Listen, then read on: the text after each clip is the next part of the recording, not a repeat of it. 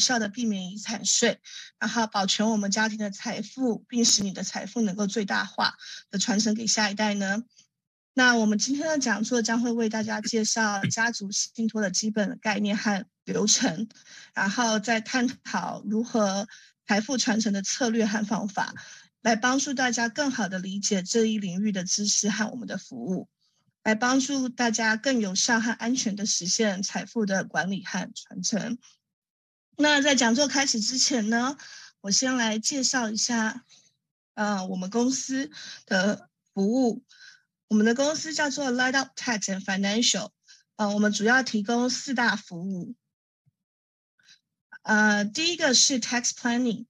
呃，我们可以帮你合法合理的省省税，然后确大你最大化的或延迟缴缴单你的税务负担。我们团队里面有几位 CPA 都有着多年的经验，还有各自精通的领域。那帮你省下来的税呢，可以来做各其他各方面的投资和呃资产的增值。呃，For example，我们有很多的客人的股票、房产。啊，crypto 等等的投资，他们都赚了很多的 capital gain。那想要落袋为安，或者转做其他的投资，但是同时又不想缴税，那我们有一种方案可以帮助客人延缴赚取的 capital gain，在延税的同时，还能继续帮你的资产投资，然后呃，投资的项目也非常的灵活多样。那在行业里面能够提供这类延税方案的事务所非常有限，这也是我们事务所和其他事务所不同的一点。再来呢，就是第二个板块是我们的 wealth management，呃，我们可以根据您个人家庭的情况，帮您的家庭资产做出合适的配置和规划，啊，也能提供您另类投资的管道，像是购买日本上市公司上市前的 pre IPO 的股权，呃，这些是一般的投资渠道无法接触到的投资项目，我们公司也可以投，呃，提供给您。第三呢，是我们的人寿保险和年金的方案，呃，可以为您的家人提供保障，呃，无论是保障您的财富还是健康，我们都会将为您设置对你的家庭最优质的保险产品。然后，呃，从我们从 Term Life、Whole Life 到 Universal Life 都有，然后也有长期护理的险。最后呢，是我们的 Small Business 的 Solution。呃，我们针对小企业的服务有公司架构、退休计划，还有公司转让退出的流程方案设计等等，像是 SEP ERA、呃 Solo 401k 或是 Defined Benefit Plan 的设计与管理，这都是我们的业务之一。那我们呃致力就是我们的 mission 是提供给我们的客户最专业的团队和最好的服务，呃，为您的财务规划和管理提供全方面的管理与咨询。那简单的介绍完我们的公司，我们就回到今天的讲座主题。呃，再一次，我们今天的讲座是家庭信托和呃财富的传承。我们今天非常荣幸的能够请到硅谷很有名的信托律师李小薇律师。小薇律师是瑞聘律师事务所的合伙人，他专注于遗产信托和税务的规划。他主要的客户都是高资产和跨国的家庭，他的事务所在加州、华州和 Wyoming 跟 DC 都有职业。那我们的下一位就是我们的，呃，Jeff，Jeff 呢是我们公司的呃资深，呃财务理财顾问，他对市场上主流的投资策略都非常的有研究，我们都叫他理财机器猫。然后，然后 Jeff Jeff 很擅长个人的税务优化，公司跟个人的都很擅擅长退休规划、教育基金、投资组合的设计等等，还有各类保险、年金产品的规划。那今天将有两位专家来为大家进行这次的呃讲座分享。如果大家在讲座过程中有任何问题呢，可以在我们的 Chat Room 中留言，我们会在最后统一的做回答。那话不多说，我们就将下面的时间交给两位的呃讲师。嗯，好的，谢谢 Joyce，是我先开始吗？嗯，是的，是的，是的，是的。好的，好的。呃，如果你们不介意的话，我就先嗯暂时的先分享一下我的屏幕，可以吗？可以，那我 stop share。好的。好的，好的，谢谢。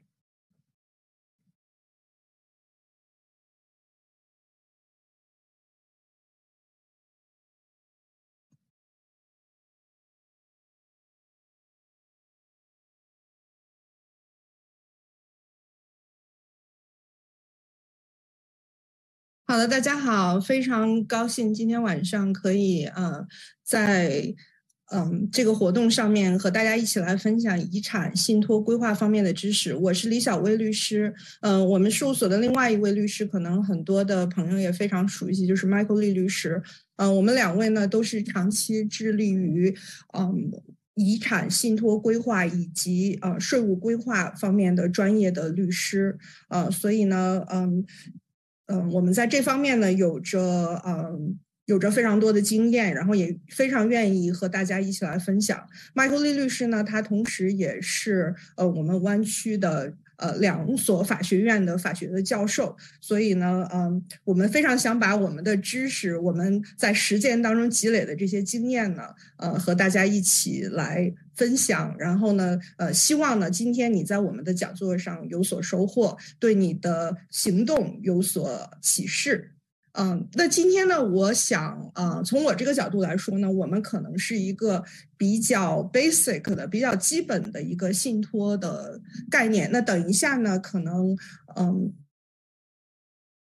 财更多的财富规划方面呢，去做一些更 advanced 的一些 analysis。但是我觉得，所有的，呃，所有的规划，所有的你的 planning，其实应该起源于。起源于最 basic 的、最基本的呃一些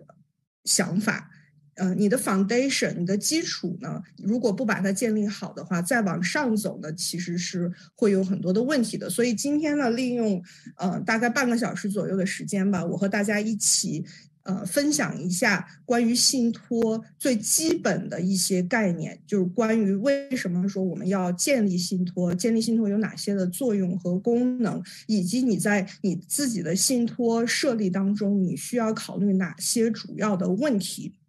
那这些呢，都是我今天想要跟大家分享的话题。嗯，首先呢，我们对于信托的概念，可能大家都不陌生。我们生活在美国，尤其是加州。嗯，很多人都听过信托。那我们在买房卖房的时候呢，可能我们呃都经历过说，哎，在这个在在 title 公司的这个房交房屋交易当中，发现怎么这个买方或者卖方都是以信托的形式来持有房产呢？嗯，所以对于我们生活在加州的人，嗯，或者华州，我因为我们也有华州的 license，可能大家对信托都不是特别的陌生。但是实际上呢，从嗯我们尤其是一代移民的角度来讲的话，信托实际上是一个很新的一个概念，因为信托本身是起源于英美法系，是英美国家的一个一个概念。那我们在大陆呢？呃，所接受的一些关于信托的想法，实际上，呃，和美国我们所讲的信托是是不是很一样的？因为在美国，我们用信托主要主要是做一些法律方面的、遗产方面的一些规划，它是一个呃法律的工具。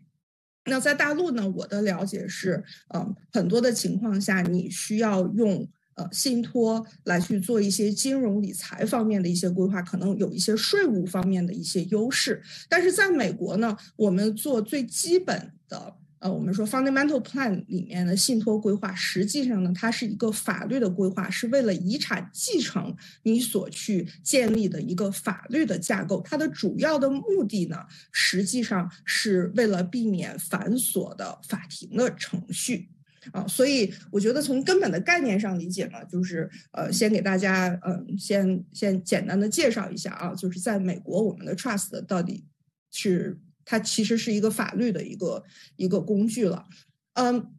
那在信托里面，嗯，它。有几个非常非常重要的角色，那大家看我的这个列图呢，应该呃可以看出来啊。首先呢，就是信托的 settler，就是我们中文讲的信托的建立人。信托的建立人呢，一般来讲，他的主要的目的就是说我。我要我要建立这个信托，我要把我的资产放入到信托当中，这个是信托呃非常重要的一个人。但是信托呢，除了信托建立人之外呢，还有一个就是说，那我们建立信托是它的目的是什么？它的受益人是到底我里面的资产，它的受益人是谁呢？这是啊，beneficiaries 是另外一个重要的角色。那第三个。比较重要的角色呢，就是信托的管理人，呃，也叫受托人，就是 trustee。那另外一个呢，在我们设计的，尤其是一些高阶的信托里面呢，我们都会设置的一个是信托保护人 （trust protector）。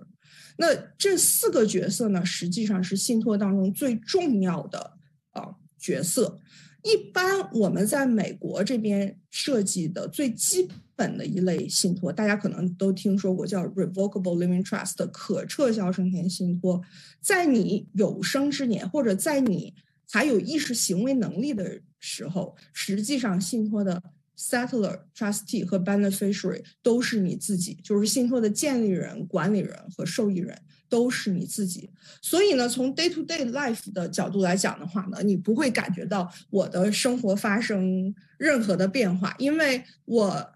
从资产的管理的角度来说的话，我还可以继续的去管理我的资产；从受益的角度来讲的话，我还可以继续受益。呃，所以我没有任何的就是要放弃我的控制权，也没有任何的放弃我的受益权。呃，所以每基本上，你建立可撤销生前信托，建立这种一般类型的信托之后呢，你会发现说，我没有任何的其他的 extra 的 work 我需要去做。不管是呃，你像有一些客户，我们经常接触接接触到的，他很担心的说，我建立信托以后，我是不是每年都有一个 maintenance 的费用啊？或者说我每年是不是要去做一些这个 bookkeeping 啊，去记账或者怎么样的话？答案是都是不需要的啊，你信。可撤销生前信托一旦建立了之后的话，你是不需要去每年就是 keep it in mind，嗯，你要你要记着一定要去做一些事情。但是什么时候你就需要去把这个你的信托给一定要要想起来呢？有有几件事情啊，就是要提醒来，这也是我们在实践当中见到的最。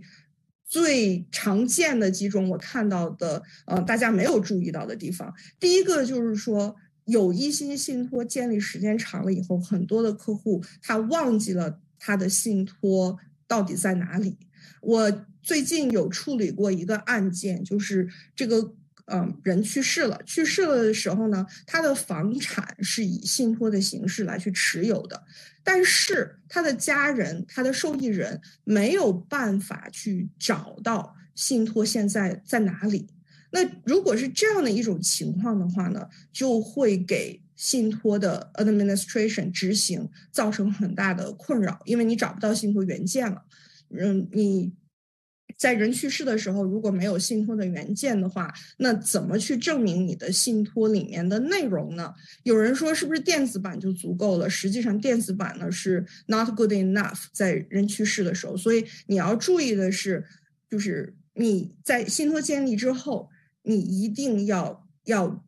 时刻要啊知知道说，我我的这个信托的文件我不能随便乱放啊，你你要嗯。这个大概的要和你重要的其他的一些，比如说护照啊，其他的一些文件，你都要知道说他在在哪里。呃，如果人在世，当然没有任何问题。你信托，比如说像有一些情况下家里失火或者失窃这种情况，你丢失可以重新再做。但是如果说是一旦发生一些不幸的事件，人不在了或者失去意识行为能力的情况的话，那找不到信托文件就是一个很大的问题。呃，第二个呢，就是你要 keep in mind 的是说，你的信托是不是可以反映出来你现在对你的遗产财产处置的一个需求，一个一个要求。如果说呢，你对你的啊遗产的处置有了其他的一些想法，你的生活发生了一些变化的时候，你要 keep it in mind，你的信托可能要 update，呃，反映出你现在的对财产的意愿和想法。你比如说，我举个最简单的例子啊，嗯，我们今天当然也有个话题是讲这个小孩的问题，这个都是我们大家特别关心的。有很多我的客户他建立信托的目的就是为了要保护自己的小孩。你如果是你的小孩在小的时候，他在年纪，比如说两三岁的时候，你对他的一个期待和期望，和他到十八岁、十六七岁、十八岁，以及他找了工作之后，他上了，嗯，他嗯结婚之后，他有小孩之后，可能随着这个，嗯，他的年龄的增长，你对他的认知以及你的一些想法，都是会发生一些变化的。如果说你对你的小孩的认知和想法发生了变化的时候，这个时候呢，你可能就需要去修改你的信托的条款。比如说，我举一个例子，我有一个客户，嗯，他小孩他刚开始在我们这边建立信托的时候，他小孩可能刚刚才满十八岁，啊，那这个时候呢，他对小孩可能就是一个呃。基本的对于未成年人的一个呃，对对刚成年的人的一个限制啊，但是到后来呢，他的小孩结了婚之后，他就对他的配偶，对这个小孩的配偶可能有一定的想法啊，然后呢，这中间当然也发生了各种各样的问题。那如果是发生这种情况的话，那他可能就会考虑说，在这个信托当中啊，通过对小孩的一些限制，然后达到呢对他的配偶的一些限制。那这些呢，都是在这个信托当中可以去做到的。Overall 呢，你的信托要反映出来你现在的一些想法，这个才是最重最重要的啊。这个呃，但是也有一些家庭，我的也有一些客户，他们一直以来就是没有任何的变化，那你就不需要去更改你的信托的任何的内容。还有一个常见的问题，很多人问的是。我的资产的增减怎么办？比如说，我今天买了一个新房子，明天我卖了一个房子。如果是这种情况，我需要修改，我们需要找律师修改信托的条款吗？一般来讲，这种情况的话，你是不需要去。更改信托的内容，修改信托的条款的，而只是呢，呃，去做一个简单的资产的重新的 accounting 就可以了。那这个呢，我们事务所呢都是可以去指导客户，帮客户去去做。但是你本身你并不需要去修改信托内容本身。OK，那我们又讲回来啊，我刚才讲的就是说，这个信托在你自己有意识行为能力的时候，你在有生之年的话，你既是信托的呃。建立人又是信托的管理人，又是信托的受益人。那如果说你不在的这种情况下的话，那会发生呃什么呢？呃，首先呢，就是说，呃，我们现在人年龄其实是越活越长越大啊。我我见到的很多的情况，其实有的时候，尤其是一些年纪大的一些人，在我这边做的信托，其实并不是人突然去世这种情况，很多是说你年纪大了以后你。嗯，比如说，嗯，因为年纪大了之后，可能不不是特别想管理自己的资产，那你可能有其他的你的子女啊，其他的这个你信任的人可以帮你去管理你的资产，或者说，呃，有一些年纪大的人得了，嗯，比如说 Alzheimer's 或者 dementia 这样的老年痴呆症或者健忘症这样的一一类呃症状，或者说是突然发生了一些事故。然后陷入昏迷，然后可能没有办法去呃恢复一些意识行为能力。如果是这种情况下的话，哦，或者说你死亡这种情况下，那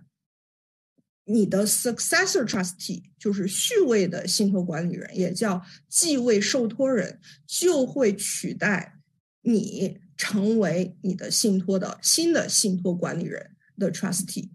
那这个人呢，实际上是非常非常重要的，嗯，那这个人呢，他最起码的要符合的一个条件呢，他必须得要有美国的身份，嗯，我我之前有收到一个 in 呃 inquiry 啊，就是有一个客户问的，就是说他之前有咨询过另外一个律师，呃，他自己也觉得很奇怪，他的律师跟他讲说，哦，那个不需要这个人不需要有美国的身份，中国公民认这个台湾公民。呃，没有没有美国的身份，That's OK。嗯，这个是绝对是呃不正确的。我觉得这个律师没有给客户非常专业的指引，因为如果说是没有美国身份的人作为 successor trustee，在呃你失去意识行为能力或者去世的情况成为 trustee 的时候。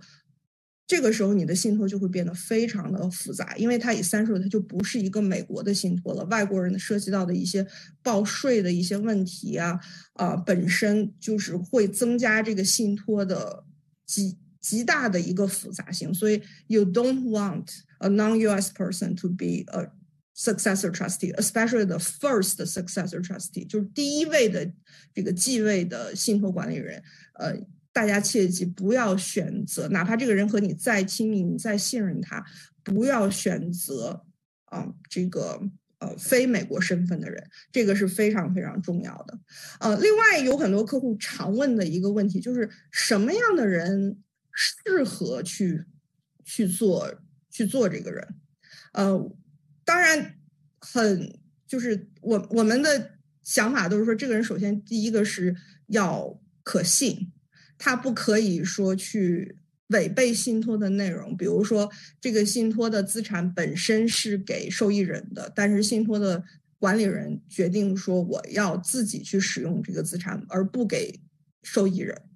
所以可信性当然是非常非常重要的。但是我在职业当中，我看到的更多的一些问题，反而是不是说这个人本身他的道德品质方面或者他的可信性有问题，而是 incompetence。所谓的 incompetence 就是说，这个人他没有足够的能力可以去帮你去管理你的财产。当然，能力这个问题呢，实际上有的时候并不是说这个人一定。你比如说，要是我们有律师 level 的这种 expertise，这个法律专业知识，或者说像这个有会计师方面的税务的知识，或者 financial advisor 方面的金融管理理财的这个知识，我觉得 you don't need that。你你不需要的是这个。但是你需要是什么呢？这个人他在 encounter 一些问题的时候，他需要去，就是需要去知道自己要找 professional 去 ask for help，找专业人士去帮忙。因为有的时候，如果说你不及时的去找专业的人士去帮忙的话，会造成一些。不可逆转的一些损失，当你造成这些损失的时候，你再想着去弥补的话，可能到时候就是一个呃，会对你的 state 方面呃或者时间方面就会造成很大的一个一个损失，嗯，所以这个是有问题。所以其实我我觉得从现实的角度来讲，我觉得你要找的一个人，其实可能他 可能我觉得比较切实际的就是这个人他。他是不是没有那么 stubborn？他知道说，哎，在这个时候我可能已经超出我的能力范围内了，我不适合去做这个决定。比如说，我怎么去呃卖这个房子啊，或者说，呃，我这个现在的这个情况。呃，我到底去做一个怎样的一个决定啊？他知道 ask for professional help，我觉得这个呢，其实是一个蛮关键的。那当然，你也可以找专业的管理人，比如说律师、会计师或者信信托管理公司来去帮你去做做管理。如果说你的资产足够的庞大，或者说足够的复杂，呃，或者说，嗯，现实情况下，我还有一些客户，他的小孩有一些 special needs，ongoing 的一些需求，呃，那可能呢。并不是很现实，让一一个亲戚或者朋友长期的去呃去去做这样的一份工作，因为毕竟人家可能也有自己的家庭和自己的工作，让任何一个人去帮你去长期的去做一件事情，可能都没有那么的靠谱。所以呢，在呃你的资产特别庞大、资产复杂或者有一些特殊需要的一些受益人的情况下呢，你是可以考虑。啊，专业的信托管理人的啊，呃，那有一些人还会问啊，有一些客户还会问，就是说，trustee successor trustee 是不是一定要和 beneficiary 是一致的，或者 beneficiary 可不可以去做 successor trustee？答案是，trust successor trustee 就是信托的管理人、续位管理人，可以和 beneficiary 是同一人，也可以是不同的人，主要还是看你的需求。你比如说，最常见的一类 beneficiary，对于我们有小孩的父母的话，可能很多人希望说，我自己的小孩是 beneficiary。beneficiary 意思就是说是什么？如果我不在的话，我希望把我的资产给我的小孩。但是你的小孩不见得一定要去做信托的续位管理人，或者说你的小孩可能并不适合去做续位的信托管理人，因为各种各样的原因。呃，你比如说，我有的客户他的。他很爱他的小孩，他的小孩，嗯嗯，是他唯一的孩子。那他希望，如果我有任何事情，我的小孩去受益。但是他的小孩有一些有一些问题，比如说他可能有赌博的问题，或者说他有一些嗯，可能他不是特别善于理财的这样的一个问题。如果是这样的一个情况的话，那他可能就不太适合去做序位的信托管理人的问题。你可能就不要把你的资产交给他来管理，但是他可以受益，你可以交给其他的人管理，然后呢，啊，他来受益，这个都是可以的。所以这个就我们就引出来，就是这个 beneficiary 啊，受益人，受益人可以是任何的人。有很多人呃会问我说，如果说我的我想让我的父母来受益，但是我的父母是外国人的身份，没有美国的身份，那他们是不是可以去做受益人呢？他们是完全的可以去做受益人的，虽然他们可能不能或者不适合去做信托管理人，但是他们是可以去做信托的受益人，这个是没有任何问题的。呃，那还有一个问题就是，受益人可不可以是未成年人？这个也是完全可以的。你的，in fact，我的很多的客户就是现在，呃，和我们传统的大家想的很多观念不一样，就是很多很多人可能觉得我的客户年龄层是不是？呃，都是六六十 plus 年纪大一点的人，或者七十 plus，其实不是的。我的很多的客户都是二十多岁、三十多岁的客户，就是有有小孩的，有没有小孩的，有的单身的，就是这个各个年龄层的啊，都这个我的我的客户都有。所以，啊，如果是年轻一点的客户的话，可能小孩很多都是都是未成年人，都是刚刚出生或者几岁这样 toddler 啊这种这种情况的话，其实。就是有很多家长会觉得说，我更有 incentive 去做一个信托去保护他们的利益，因为我们知道，在美国未成年人是不可以直接去 take ownership 的。呃，如果说假设说他们呃，如果说他们继承到了任何的财产或者资产，那他们还没到十八岁的情况下，实际上如果你没有做任何的信托安排，他们要经过法庭的。监护人程序才可以拿到资产的，或者说他才才可以由他的监护人，由法庭指定的监护人啊。这个监护人，嗯，还要注意的是，有有的时候就是他监护人有两类啊，有有的时候那个你的对你的人身的监护和你对你的财产的监护可以是完全不同的人，这个要由法庭来去做决定。所以，嗯。如果说是出现这种情况，你没有做任何财产安排的话，对于未成年人来讲，是很多的因素都是不确定的，而且要经过很漫长的法庭的程序，而且也是非常 costly、非常昂贵的。所以，对于很多年轻的家庭，有未成年受益人的家庭，做提前去做信托、做财产规划，实际上是非常非常重要的。嗯。除了刚才我讲的 settler trustee 和 beneficiary，包括其实我也讲了 successor trustee，顺顺带给大家讲了这个概念，因为我感觉这个 successor trustee 实际上比 trustee 更重要，在在我们做这个信托的制作当中。另外一个人就是 trust protector，尤其是一些高阶的一些信托，我们做的一些类型的。信托信托保护人呢也会起到一个重要的角色。那对于可撤销生鲜信托，一般的信托当中，呃，一般的信托来说呢，什么情况下你需要考虑信托保护人呢？嗯，可能比如说，嗯，你的，嗯，你的信托的管理人。尚未成熟，比如说我今天刚刚聊了一个客户，他的小孩刚刚呃十九岁，他他觉得他的小孩 it's okay，但是又觉得说十九岁的孩子，我真的能那么信任他吗？那他可能更信任他的父母。那这个情况下呢，那父母又是外国人的身份，或者可能又因为英文不过关，或者说是不了解美国，他又觉得说可能。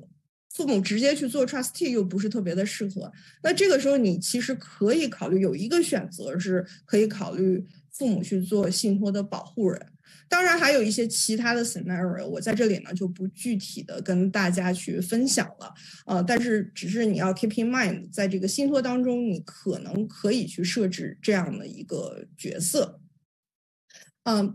那通过刚才呢，简单的给大家介绍了信托它的主要的构成。实际上呢，我也把信托大家最需要注意的一些问题呢都带出来。呃，那归根结底，为什么我们在加州生活，呃，或者在美国大多数州生活，我们要考虑去建一个信托呢？其实嗯，最主要的目的，除了我刚才讲的是，其实我我把我列出来的第二步，呃，的第二个目的啊，streamline distribution 已经和 management 呃 and management of estate property，其实我已经给大家讲了。除了这个目的以外，还有一个你要就是了解的是，美国有 probate 的程法律程序，probate 就是法庭的遗产认证程序，不同的州。有不同的遗产认证法庭程序，然后有不同的规定。加州呢，算是所有的州里面，呃，算是相对而言是非常呃 costly 去呃，如果说你没有信托的话，你去做一个法庭的遗产认证，因为你的遗产认证的费用实际上是法法律规定的你的总资产的百分比。以一百万的资产为例，你大概 probate 的费用保。手估计是呃三三万块钱左右，但是如果说你法庭指定其他的人呃来做你的 administer 的话，administer 本身也可以 charge 同样的费用，所以相对来讲，就是你可能一百万的资产，你可能要有五万六万六万块钱最低的一个保守估计的一个 probate 费用。那除了这个费用之外呢，嗯，你的时间，首先这个。一个是费用的问题，另外你的时间，很多情况下你没有办法去及时的解决问题，因为法庭它是有有它自己的 timeline 的，你要 file 这个案子，然后你要完全跟着这个法庭的程序。San Clara County 我们办公室所在的 county 为例的话，一般一个 probate 的案件大概要十八个月到两年的时间才能够去完成。呃，compare to 如果你有一个 trust，你就完全不需要去有这些头疼的。法法庭法律的程序去去担忧了，所以嗯，对于加州这样的州来说的话，其实做信托基本上是一个一个一一个必选项啊。呃，有一些州可能会有，就是有有一些州可能会有一个问题，就是说它 probate 的成本可能没有那么高，嗯，比如说纽约，但是呢，嗯。就是一般来讲，我们跟纽约的同行去聊的时候，纽约那边呢，它是有一些切实的一些问题的。比如说，有一些房产房屋，因为纽约那边有很多这种 co-op 这种形式的，嗯。资产，他没有办法去，或者说他非常 costly 去把它去转这个 ownership，不像我们加州就相对来讲就比较容易，可能就是一个 recording 费啊这样等等。在呃，我之前有 deal with 过这个纽约的一些一些资产，也帮，因为我的很多客户在纽约也有资产，我帮他们去做这个 process 的时候，我就会发现，呃，有很多的流程上的一些问题你必须要解决，嗯，那可能本身这个 process 就。又很 costly，那有很多客户就在这个中间可能就放弃了，啊，那嗯，而且纽约和我们这边不一样的是，纽约它本身不是一个百分比的一个一个收费，而是律师呢，嗯，按照实际的你的工作量。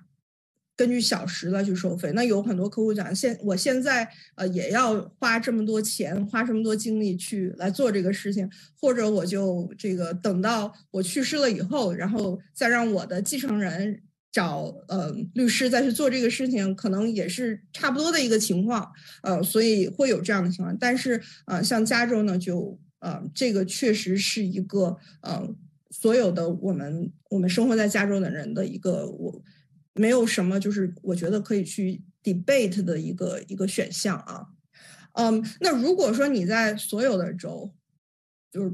就是很多州吧，不能说所有的，你在很多州，我也有很多客户在可能八个州、十个州都有房产。都有资产，如果是这种情况的话，那你是绝对绝对要去做信，考虑要去做信托的啊。因为如果说 something happened to you，你发生任何事情的话，你可能你要在每一个州的法院。都要去做遗产认证，去 probate 你资产，这个我们以前也是做过的，而且要和外州的律师一起来去做，这个是一个非常非常痛苦的事情，你不想经历这个事情，所以呢，我们呃，the bottom line 就是在我们自己有生之年，在我们自己意识神智清楚的时候，做好我们自己的 plan，未雨绸缪，是非常非常重要的事情。那毕竟呢，我们的资产是我们嗯。一生啊，所这个努力得到的，那我们也希望呢，就是当然在我们有生之年，我们自己要好好的 enjoy 享受我们的资产。但是如果说我们有失去意识行为能力的情况，或者我们去世的情况，我们也希望我们的资产能够得到妥善的管理和安排，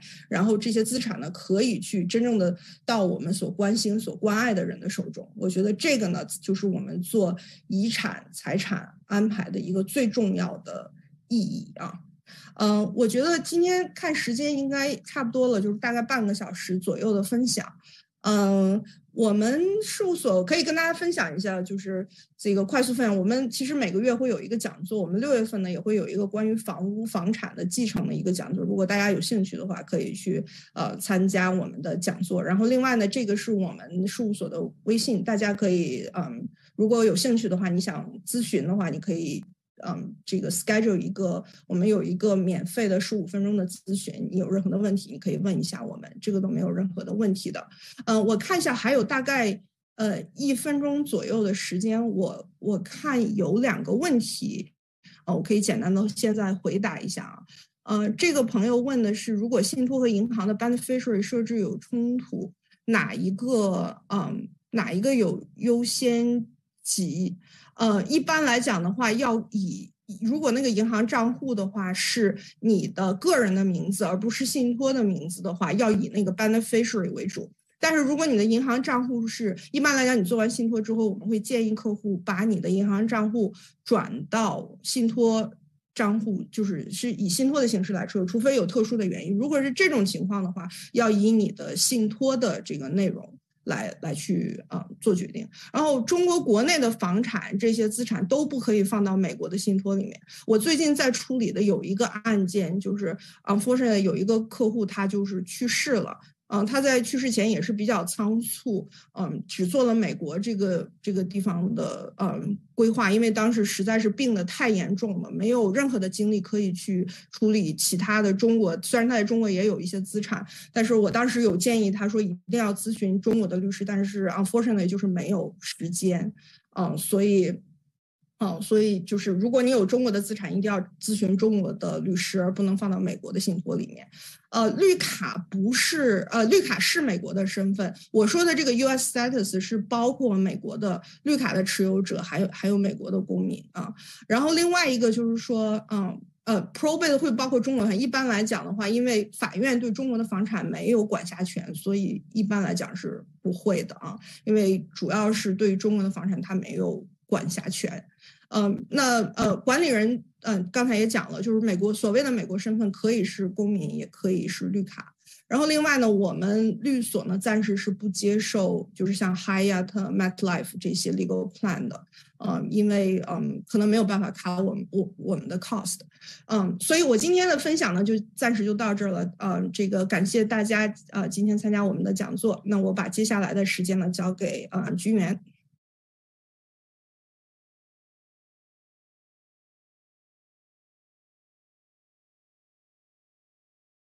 啊，大家好啊！对，那我接下来分享下半场，就是讲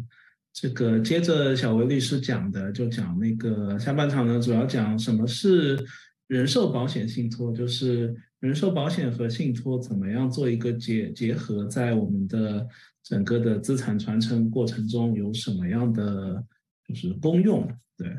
嗯，那我就简单总结一下嘛，就是说我们讲了。很多信托的很多细节嘛，那其实就分两大类来讲，就是分成呃，就是可撤销信托和不可撤销信托，对吧？那那什么是可撤销信托呢？那顾名思义就是你可以把它呃，就是比较随意的修改和和和和和撤销的嘛，包括你的资产是可以呃随意的，就是比较自由的放到里边或者从里边拿出来。那那它并不会改变，从税务角度来说呢，它也不会改变你的整个的 tax structure。对那个国税局来说呢，就是这个东西是一个，呃，就是是一个比较透明的一个 structure 嘛，就是说你即使把那个资产放到那个不可撤销呃可撤销信托里边去，呃，但是你还是作为那个 taxpayer，就是它并不会有一个呃不一样的税率。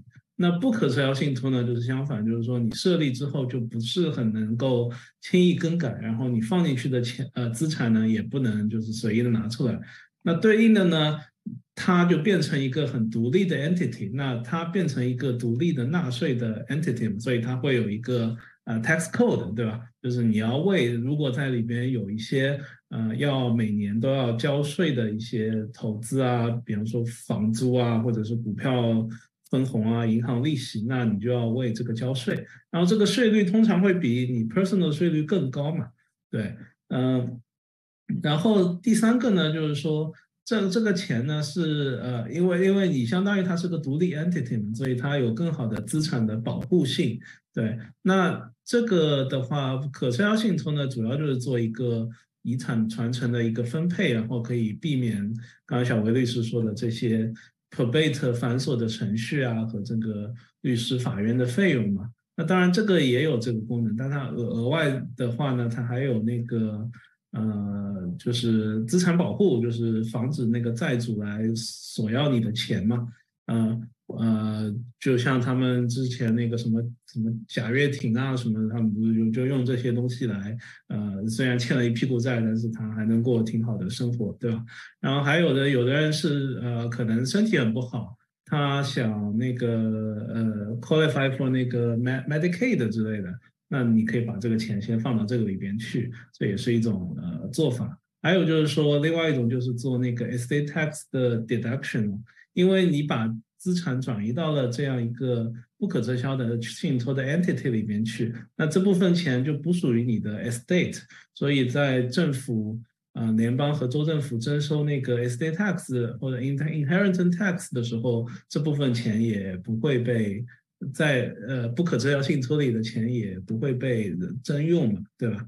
那就说了它有那有有那么多好处，但是也说它有一些坏处，就是它的税率比个人还高嘛。那那一个 naturally 的话，就是说，那什么东西是嗯不要交税的呢？那那一个，而且是有一个很高灵灵活性的，那其实就是一个 life insurance，对吧？就是 life insurance 的一个 policy，对吧？所以呢，就是为什么就是不可的信托通常会跟 life insurance 做一个组合，然后就变成一个叫做 elite 的东西，对，然后这个东西叫人寿保险信托嘛。然后能帮大家解决这些问题，然后又也不用嗯考虑那个要交交很多税的事情，对，所以这个就给大家简单讲一下这个就是背后的一些嗯 big picture 的事情，对，那那我们也知道人寿保险其实本身本质上也是一个合同，对不对？通常我们买人寿保险都会牵涉到嗯三方嘛，就一个是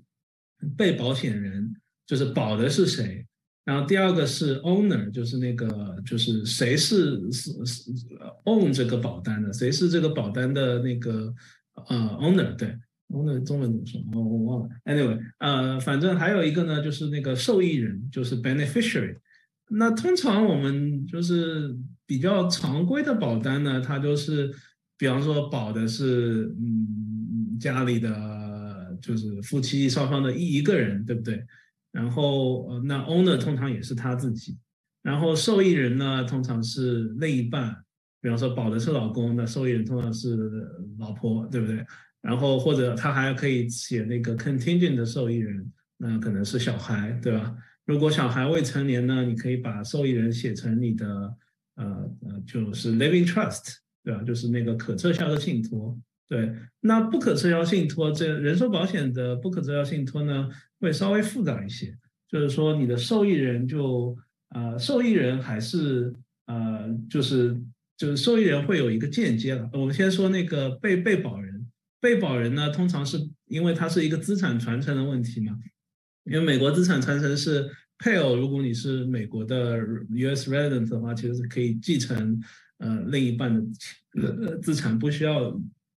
那，就比较比较方便，但是就是，所以它通常保的是夫妻双方保两个人，那就是说他会在两个人就叫做 survivorship 或者叫 second to die，然后就在两个人都过世以后，他保险公司才会做一个理赔。那我们说两个人的预期寿命都比一个人长一个人长哦，所以这样的保险它的保费也会相对更便宜一些，或者说呃有一有一方身体不好，你还是能 qualify 这样的保险，对吧？然后它的 owner 呢，owner 就不是就夫妻双方的 owner 就变成了这个呃这个 trust，对吧？这个不可撤销的信托。然后它的受益人呢，就也不是那个 ban，也不是直接给子女嘛，受益人呢也是这个信托，对吧？嗯，就是它的过程呢，就是我是作为一个被保人，就是夫妻双方，然后他还是一个 granter，就是给钱的。那给钱呢，就不直接不直接给那个保险，对吧？我是因为这个保险是通过这个呃 i l e t 这个 trust 来 own 的，他就给钱给了这个 trust，然后 trust 呢把把这个钱再转给保险公司的 policy，然后呢。那如果就两个人都 pass away 之后呢，那保险公司就理赔了。那这个 death benefit 就通过这个赔到这个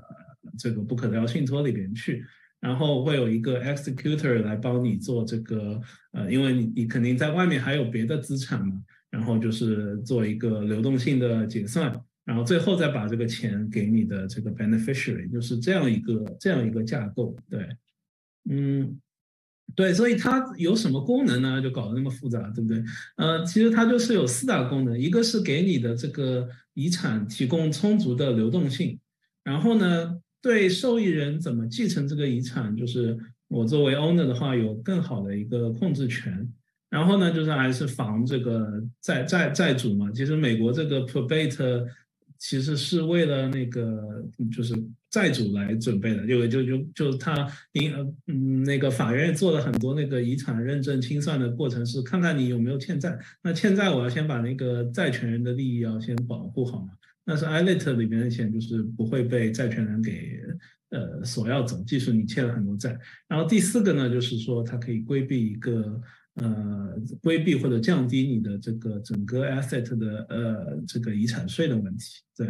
那那它怎么样提供流动性呢？那我刚才说了，就是说，如果你有了一个这样一个不可撤销的人寿保险信托，那你当然外面外面还有一些资产了，对吧？但是它这两个就变成你的，呃，相当于两个独立的 entity 了，对不对？那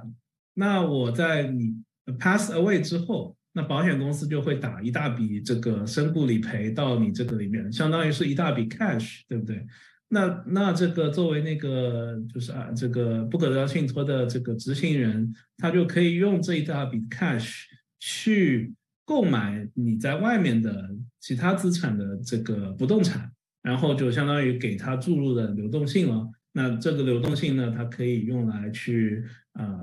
付各种各样的手续费啊，遗产继承手续费啊，遗产税啊，哦各种各样的钱，对吧？那这样就是说，就是就是说，提供了这样一个很很很很好的一个流动性问题嘛，对吧？对。然后第二个呢，就是说，我们我们其实是有很多的那个 control over distribution，就是受益人怎么样来继承这个钱，我可以在事先就写好这样一个有呃规则，即使我不在了，他也必须根据这个规则来执行。那就是像。那个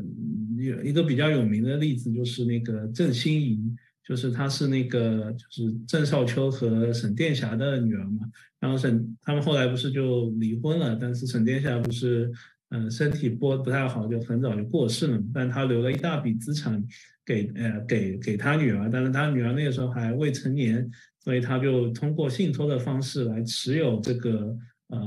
这个东西，然后是帮他做这个刚刚说的那个保护人和 trustee，然后然后规定呢，他在三十五岁前就是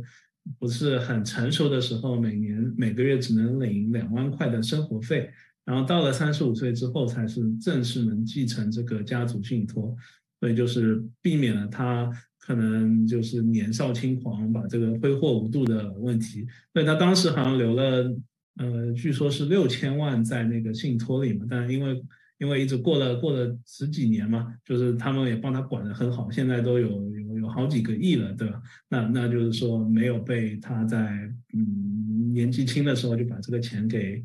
积累一辈子财富给挥霍掉，对，所以这也是一个功能。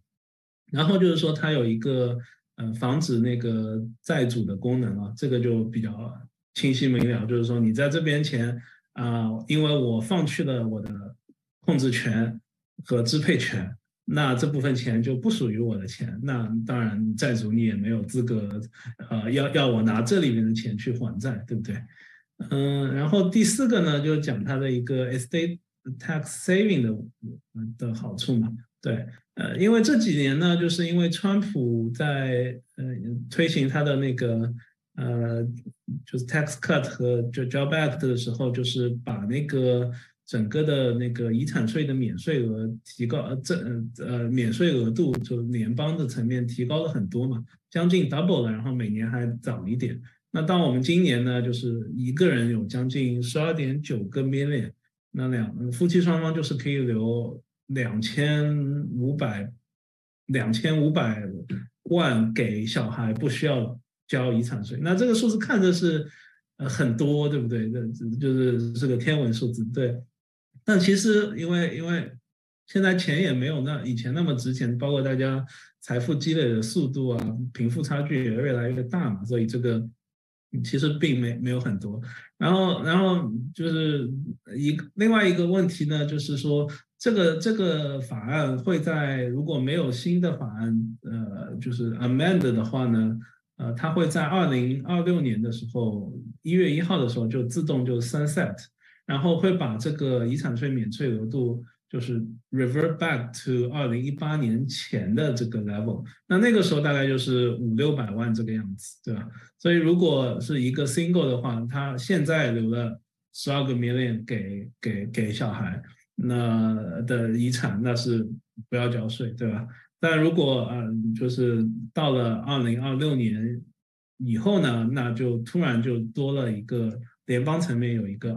两两个免免的遗产税的问题嘛，对吧？因为那个时候我们假设他的那个遗产税免税额就会 roll back to 六百万，那那他十二个免就有呃十一点七个免就有五五百七十万要交百分之四十的遗产税，对，所以美国这个遗产税税率其实是呃非常高的。然后拜登呃还 propose 说呃这个还不行，因为民主党喜欢。嗯，就是 tax the rich 嘛，说啊，我要把这个进一步 roll back 到三点五个 million，然后把税率提高到那个百分之四十五，所以这个就更更更夸张，就要交三点六个 million 的税了。对，然后然后这个其实其实这个都是有有有背景的嘛，就是川普这样做的话，还是说他一个是其实是。这个通过还是有点夹带私货嘛？你说他主要通过这个是想通过减税来给小企业主和那个创业的人谋福利嘛，就是刺激经济。那他又夹带了一些哇，给我们那些给他那些有钱的朋友，呃，也谋点福利，对吧？但是其实这个整个大背景来说呢，嗯，我们看美国整个的欠的这个联邦政府欠的这个 debt 和和它的这个 GDP 的比例嘛。就最近不是这个话题也很热议嘛？就是他们又在 debate 什么 debt ceiling，就是呃，你在美国待久会知道，他们每每隔几年就要说啊，就要 debate 一下国会是不是要继续呃 raise 那个 debt ceiling，就是说是不是国政府能借更多钱啊？这个都没有悬念，最后就是都会通过的，因为他你说不能借钱了，那怎么政府破产美美债 default 嘛？这个也不可能，对吧？但是整个 big picture 是说，现在美国欠的债是，呃，是历史上以来，呃，跟 GDP 的一个 ratio 最高的，比那个他在二战时候打仗那个时候也也要，因为嗯要军费啊什么也也欠了很多债嘛，政府啊那个时候也大概就到了 GDP 的百分之一百二十。那我们现在是在哪里呢？我们现在是在 GDP 的百分之一百二十九，对吧？所以，呃，像在七八十年代，其实是美国就是通过战后的一一大批 baby boomer 的，呃，努力工作啊，什么纳税啊，所以那个时候的就跟他那个债务的比例是最低的嘛，所以才有了里根时代开始的一个。呃，就是就是开始的减税和那个经济改革的一系列政策，但是 over 的，就是过去的这个，尤其是零零年、零八年以后，就是政府就开启了呃借钱印钱模式嘛，那那现在就是比较难以为继嘛，所以就是说，嗯嗯，tax the rich，我觉得是。如果是就是民主党当道是一个大趋势，呃，那共和党上来可能会呃。给给一些 tax break，对不对？那它主要还是给，嗯，就是呃，刺激一些经济啊什么的。对，但是你也很难控制我是呃什么时候 pass away，对不对？那万一不巧就是呃拜登上来搞了一个什么这个呃遗产税免税额直接减半变成四分之一，那那那个时候怎么办？所以我们就是要提前做这这这一些规划，对吧？你看美国欠债欠那么多，那是不是要想尽各种办法来征税？否则就是到时候像英国一样，什么呃欠的债最后利息都还不上，最后只能呃是老大当不了，美元霸权要垮台了之类的。Anyway，呃这个就讲远了。对，然后然后就是除了那个刚才讲的都是联邦层面的事情嘛，对。然后其实除了联邦层面，我们在西海岸，呃加州是没有了，但是其他两个州。像我们的华州还有 Oregon 州，它还有州层面的那个 inheritance 和 estate tax。那华州是超过二点二个 million 的钱，呃的遗产就要交 subject to 十十到二十的阶梯的遗产税率。那那 Oregon 更低，就是你基本上超过一个 million 就要交，要开始交十到十六的遗产税。所以，如果你想在这两个州，退休呃过过过晚年的话，那这个就是一个必须提上议程呃要规划的事情。对，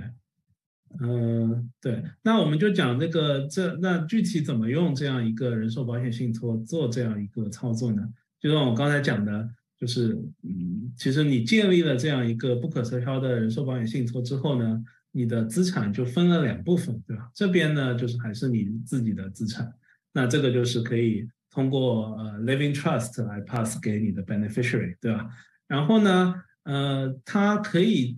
一个操作呢，就是可以通过每年它有一个 annual 的一个 free 呃 gift exclusion 的额度，通过把这个在你的这这里边现有资产里的钱转移到这个呃不可撤销信托里，然后通过保险，保险它本本身是一个杠杆嘛。那通常你付一万块保费能拿到十万块的，呃，就是就看年龄嘛，就是说，嗯，比方说你付一万块保费能拿到十万块的身故理赔，对吧？所以就相当于你从这边拿一部分钱，在每年的那个免税额度之内，然后就是来放的一个保险，然后在这里呢就有一个放大的作用，有一个杠杆。有一个，那这个钱呢，到到你呃身故的时候呢，就可以用来，就像我刚才说的，给你这边的资产呃增加这个流动性，然后能付这个遗产税。然后因为你每年都在做这样一个蚂蚁搬家的操纵嘛，所以你这边钱是不是就降低了？这边的资产就降低了，所以相应的你的这个 estate tax 本本身就降低了。对，啊对，那大概就是这样一个这样一个结构，对。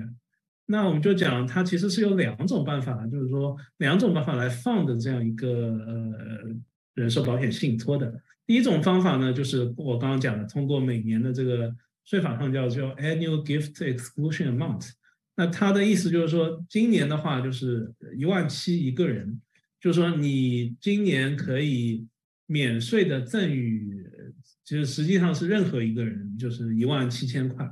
对吧？那嗯，就 example，那我也不想赠与给别人嘛，那我就赠与，我就一对 couple，我有两个小孩，那我就赠与给我小孩嘛，就是就是通过赠与小孩的名义放到那个呃啊啊放到不可撤销信托里，那其实就是一万七啊乘以四，那乘以二乘以二，对吧？因为有夫妻双方，然后有两个小孩，所以每年现在额度是六万八，对不对？啊，那这个就是一个蚂蚁搬家六万八。那六万八这个钱呢，就可以去放的一个杠杆型的呃人寿保险，对吧？但有的人讲，我现在虽然我工资挺高，资产也挺多，但是我没有那个现金流啊，我我这个一年拿不出一万八的 cash 出来去做这件事。虽然我知道可能未来未来是要交这一大笔 estate tax 的，但是我现在没有这个钱怎么办呢？那还有一种方法呢，就是叫做 premium financing。就叫做呃保单融资，就是有点类似像房子贷款买房的概念嘛。那我现在不拿出钱，但是我可以拿我的资产比方说我的嗯不动产就是房产，或者是我的持有的那些长期持有的公司的股票什么，作为一个 collateral 就是抵押品，然后问一个第三方的 lender 借钱，然后去放的这样一个 policy，对吧？那那你可以借钱比例，比方说你自己出一份，那银行借给你三份，对吧？那也可以说你自己什么都不出，银行借给你四份，对，那就取决于你想能够承受承受的一个风险和这个现在利率环境是不是呃是不是划算的一个事情嘛？对，呃，包括这个你如果资产越多，那银行借给你的银行就有更多的金融机构愿意借给你钱，然后给的利息也更更更加优惠嘛？对。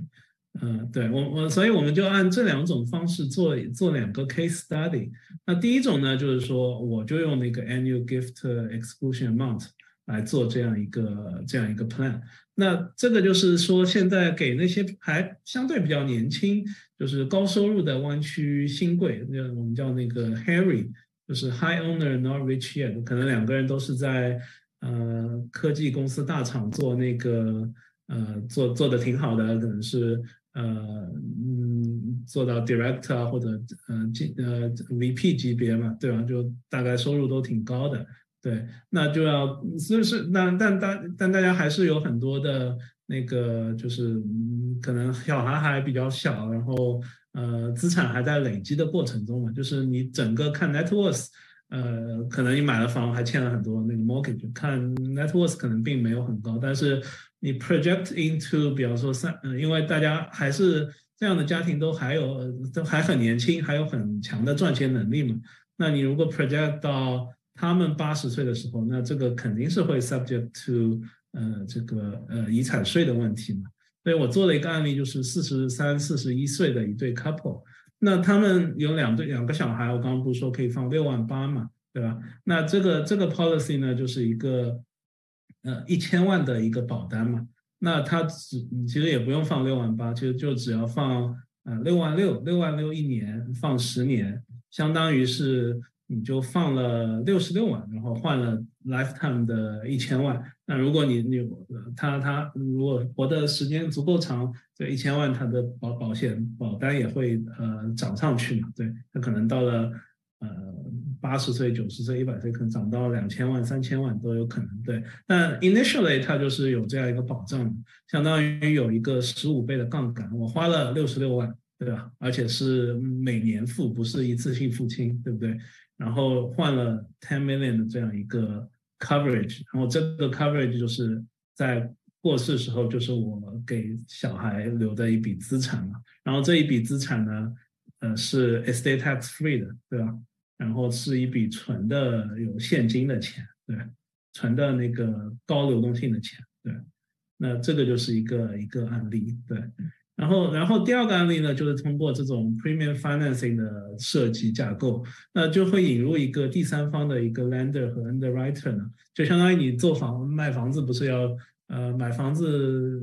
如果贷款牵涉到一个银行要给你做一个 underwriting 嘛，呃，然后看嗯。做一个你的收入和那个房子本身价值的评估，那这个其实也是一样。那他可能就是买房子，通常是用你的未来的呃，就是赚钱能力来做这个抵押担保嘛。那这个他就拿你的在那个已经有已有的资产做一个抵押担保，然后他嗯嗯还还有就是在保险公司那边也要做一个 underwriting，就相当于一个 appraisal。嗯，那个房子呢，就是说这个。房子值多少钱？那这个呢，就是说你这个人是不是值这么多钱？那保险公司要看你的这个整个整个的资产情况，包括那个呃收入收入赚钱能力什么的。对，对，那大概就是有这样一个复杂的呃设计过程。那今天就不讲 detail，就是一个概念，就是讲就是相当于就是用一个杠杆做 estate planning 的意思嘛，对吧？我拿我一部分的。嗯，不动产或者长期持有的股票作为抵押品给一个 lender，然后 lender 借钱来放的我一个在不可推销信托里的一个一个 life insurance。那那我比方说，我这个案例就是他愿意放的我，比方说十年放的我 three million 的钱，那刚按刚才这个比例，那我就可以有一个将将近二十个 million 的这样一个 policy。那这二十个 million 就是我。将来传承给小孩的一个资产。那其实我的成本是什么？我成本就是借了三百万，那三百万的，那我可能要付一些利息，对不对？但我我其实自己可能一分钱都没有 out of pocket 套出来，对吧？因为因为保险里边也是在帮你投资嘛，那那他可能借给你的利息是，然后现在借给你的利息是百分之五，那保险里它可能一年能赚到个百分之六到八的回报率，对吧？那其实你还是能反向赚一个利差，对吧？然后你还能控制我是不是要在什么时候把这个钱还掉啊？我是是一直一直要。呃，就是 借下去，到最后用那个 death benefit settle，还是然后借个二十年，先把先用保险里的 cash value 把它给还清，对不对？那接下来就跟这个银行就两清了，这个都是可以设计，跟当当嗯那个时候的利率环境有关了，对。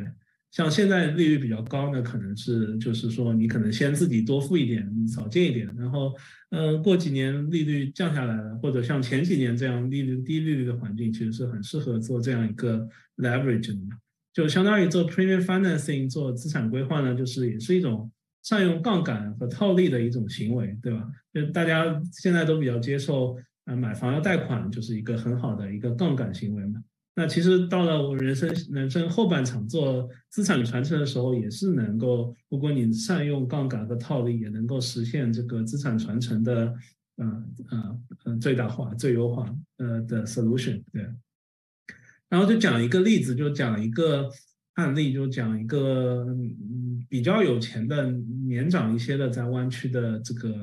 嗯，那家庭嘛，对他就是很嗯，因为华人都很喜欢投资房地产啊，对，那他的资产大概有 total 加起来有五十个五千万，五十个 million，但是大部分钱你看都是集中在四十五个 million 都集中在这个 real estate 里边，就是有很多呃 single family 啊，multi family，还有一些 commercial commercial commercial 的呃 property，对，然后。如果他不做资产规划呢？假设他们是大概，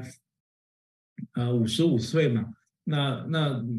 那我们按资产还是会增长嘛？不管是房子还是外面投资，对吧？我们按百分之六的这样一个增长的 projection，到三十年以后，那就到八十五岁，呃呃的时候，那他就会，呃，这个房子就会涨到了两百六十个 million，对吧？那那啊啊那个 IRA 里面钱可能就用掉了，对不对？就是作为退休金用掉了。那这个嗯其他这种 investment 呃就股票啊什么也也翻了五倍，涨到了呃十个 million 嘛。所以他那个时候的，比方说他在八十五岁 pass away 了，那他的总资产呢是有两百七十个美元就是两点七亿了，对吧？那我们假设那个时候的。呃，因为那个 estate tax 的 exemption 额度也会涨嘛，也根据通货膨胀。那么假设那个时候它从现在是二十五个美元那它 roll back 之后又会往上涨，那个时候涨到了五十个美元。那去除这五十个美元呢，它 subject to 这个 estate tax 的额呃额度呢就是两百二十个美元对吧？那按百分之四十的这个呃税率来算呢，那就。那就我我必须在子女继承这一大笔资产的时候，就有八十八个 million 八千八百万要给那个嗯 RS 的 tax due 嘛，就是立刻要你付这个钱的，对吧？否则他就把你这个资产就呃冻结啊怎么样？对。然后 after 这个税呢，其实是有一百，就是就是交完这个呢，就是两百七减八十八，就是啊一百八十二个 million 的资产留下来嘛，对。那这个会有很多就是 potential 问题了，一个是说，那那这个八十万个 million，我这个资产的流动性可能就只有这十万块的是啊一千万的股票，对吧？但是我欠了 RS 八千八百万，那那这怎么办呢？我怎么来交这个钱呢？那还有就是有多子女的问题嘛？那这个房地产可能是有一些好的，有一些现金流很充分的，然后有一些房子可能就年久失修或者地段不好。那这个这个怎么分配的问题，对，然后还有一个就是，如果是在加州的话，因为前两年通过那个 Proposition Nineteen 嘛，就是一个 Property Tax Transfer 的时候继承的问题。就是说以前继承的时候呢，因为加州有一个给那个老住户的一个一个相当于一个遗产税，呃，property tax 就地产税的一个福利嘛，就是说它地产税，房价涨得很快，但它地产税，是每年涨幅是有 cap 的，所以很多人可能是住着，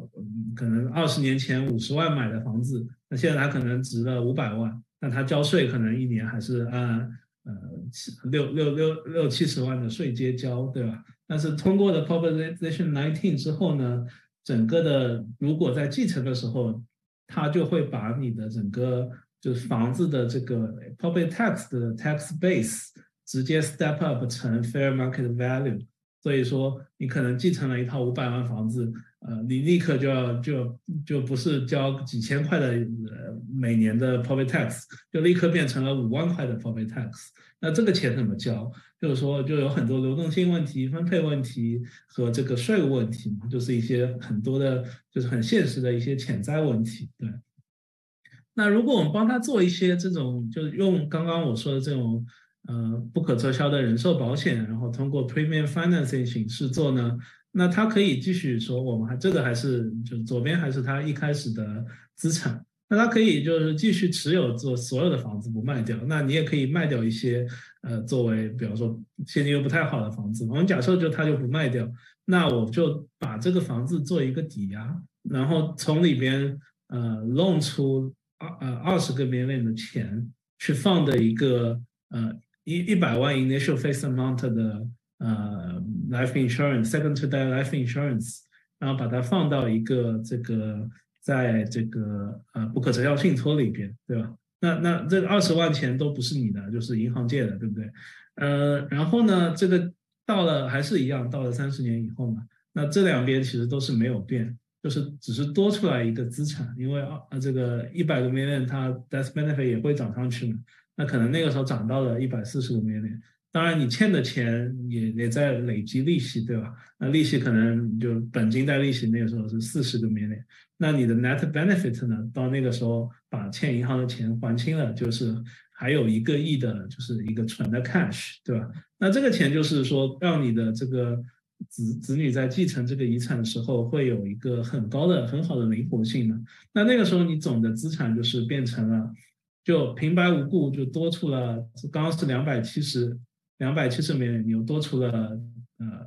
这这一百一百个 million 嘛，对吧？然后你同样你的 tax due 就是你可以用这个一百个 million 的 cash 去 settle，然后呢一些其他费用包括 tax 也可以用这个，然后有些子女可能。呃，拿到的分到房子不是很好，那你可以再给他额外的这个 extra 的 cash，对不对？呃，所以这样一个就是说一个比较就做和没做的区别嘛，就是让你的资产变多了，让你能够嗯把你的这个不动产能够更好的传承，然后把这些呃需要给 Uncle Sam 交的税啊，各种费用啊，全部也就也也通过这个保险里的。提供的这一亿的流动性来 cover 的，对吧？这就是一个比较好的规呃规划，规划的 solution。对，那这个只是讲了一种嘛，就是 estate planning 其实有很多对于这种高净值人士，他其实是有很多种方式的。就是嗯，今今天我们就讲了这样一个呃呃这个人寿保险用人寿保险信不可撤销信托来做这样一个对吧？这样一个规划方式。然后以后我们可以还还会讲讲这个用 charitable reminder trust，那个像那个小维律所的那呃 Michael 律师就也很擅长做这些，包括有一些 spousal 来呃呃 slat 啊这种 trust，就是可以给做不可撤销信托，同时能够给那个。呃，配偶有一些的控制权，对吧？那这些都是一些很好的一些呃策略。那大家如果继续关注我们这个 Light Up 的一些讲呃系列讲座呢，我们会呃定期就是这是我们的一一大 topic 嘛，我们会定期请专业的律师和呃理财专家给大家讲讲一些这种呃家庭资产传承方面的。呃，规划也是充分了解美国的游戏规则，让我们呃华人也可以在美国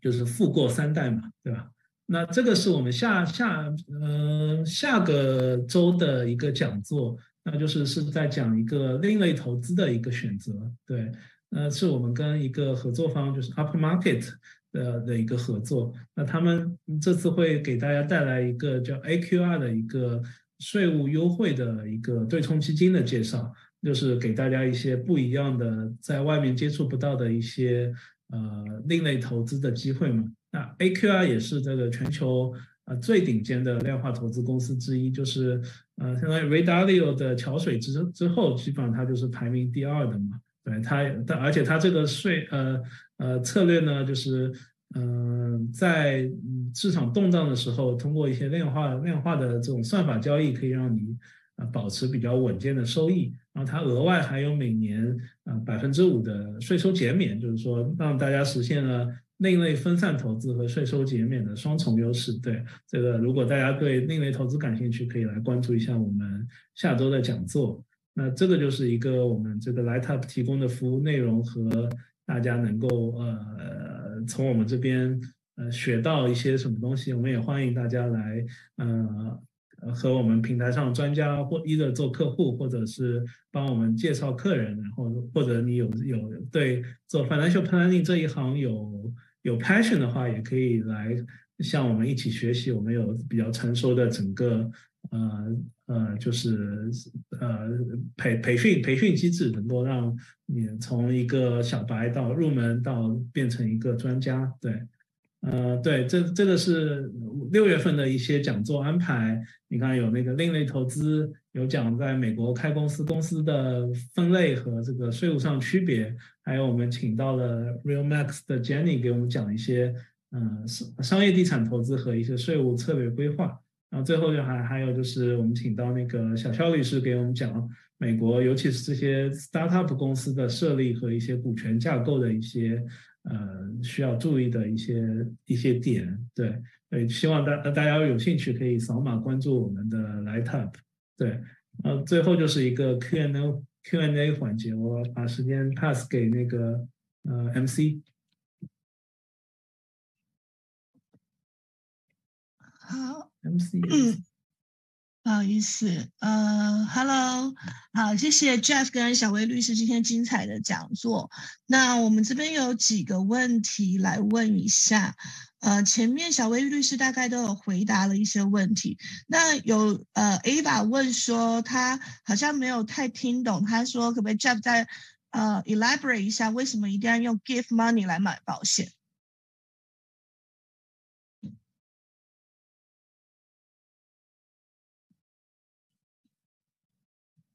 嗯，这是问我的吗？对对，这是问你的。哦，为什么要用 gift money 来买保险？因为因为这就牵涉到一个赠与嘛。因为我刚才说了，呃，不可撤销信托是跟你跟你自己独立的一个 entity 嘛。那美国赠与是有赠与税的，you know。那但是他每年给每个人一万七的免税赠与额度嘛，所以就是通过这样一个。免税的赠与额度来放的你的这样一个在不可撤销信托里的保险，那如果你超过这个额度，那你就会占用你的整个的，就是现在是那个十二点九万的这个 lifetime 的呃那个遗产税免税额嘛？因为美国这个遗产税和赠与税其实是就是共用一个额度的，就是你在生前赠与跟你身后那个。身后那个传承就是是一个一件事情嘛，在税上说是一样的，对。好，那下一个问题是 Michael 问的，他说三十到四十年期间十五倍杠杆的收益，保险公司是用投资收益还是用通胀来覆盖其中的收益？会不会到了集中给给付期，保险公司会资不抵债呢？呀，保险公司当然是在帮你投资了。那我们就说，其实在美国，保险公司是就是做长长期投资，都是都是保险公司是最最稳健靠谱的嘛，对吧？嗯嗯，那就一个很好的例子就是说，你知道巴菲特的公司，巴菲特不股神吗？巴菲特公司本质上就是一个保险公司啊，就 Berkshire Hathaway 是一个保险公司，因为他用了这样一个架构才能。做这样超长线的投资嘛？对，所以那当然投资都有风险。那通常保险公司都是做这种就是最稳健的投资嘛？对，所以说风险不能说没有风险了，但是说跟你在外面的投资相比，就是还是说会稳健靠谱很多。对，好的，那再来一个问题是，嗯，我们收到人寿保险的 death benefit 需要缴税吗？啊，对，不需要。就是说，呃，原来是这样的，就是说，如果你是一个人寿保险，就是，呃。呃，对，如果你是一个 personal own 的人寿保险呢，呃，它是不需要交 capital gain tax 的，但是它不能免除的是 estate tax，就是说，如果你是自己 own 一个保险，对吧？那它这部分保险的理赔金也会算到你的 estate 里边，所以是你要你要为它交，如果超过了那个遗产税免税额度，你要交那个 est 呃 estate tax，比如百分之四十那个税。但是就通过这样一个蚂蚁搬家的形式，那就把这个钱就转到一个独立的不可撤销信托的 entity 里面了。那这个信托里所有的资产是，呃，就是既免了 capital gain tax，也免了那个 estate tax，就是双重 tax free 嘛。对。好，那还有没有人有什么问题？嗯，如果没有的话，我来 share 一下 screen。啊，非常感谢大家今天就是待到最后。我想给大家 share 一个很好的，呃，哎，有没有看到我的？看得到我的荧幕吗？就是说，如果大家还有什么问题，就是现在没有想到，但是之后就是今天听完讲座之后，回大家想一想以后有问题的话，那因为。今天很欢迎大家来参加我们的讲座，所以呢，你可以来我们的 website，我们是 l i g h t financial dot com，然后你可以找 Jeff，然后我们可以提供你免费三十分钟的咨询，这样子。那嗯，就是 in case 如果你之后还有什么问题，那如果我们现在没有其他的问题的话，那就非常感谢今天晚上大家来参加我们的讲座，然后也非常谢谢小薇律师，然后非常谢谢 Jeff。然后希望今天的讲座对你们，呃，对信托的认识，还有就是不管是对家庭的规划，还是遗产的规划，呃，都有更进一步的认识。然后，那我们知道这些规划就是执行起来时间可能都需要时间。那我们越早进行这个规划，可能越能够完成你的嗯财富的理想这样子。然后，嗯，那哎，今天好像还有一个问题，是不是？呃。好像 Gary 问说 i l a 也要缴税吗？对，那这个就回到我一开始那个那个图嘛，就是讲，嗯，就就是就是 i l e t 就是 Trust 本身是有一个比个人更高的一个税阶的。那为什么要用要用 i l e t 呢？为什么要在 Trust Irrevocable Trust 里面？放人寿保险呢，因为人寿保险本身就是一个 tax shelter，就在里边的所有的 growth 都是就是 tax free 的 growth 嘛，对吧？因为它最后的一个嗯就是理赔是 tax free 的嘛，所以你在里边的现金值增长也不需要每年去为他报税嘛，对。好，那那就是我们今天最后一个问题，然后想嗯谢谢大家，然后欢迎大家下个礼拜再来参继续参加我们的讲座，拜拜。好，谢谢。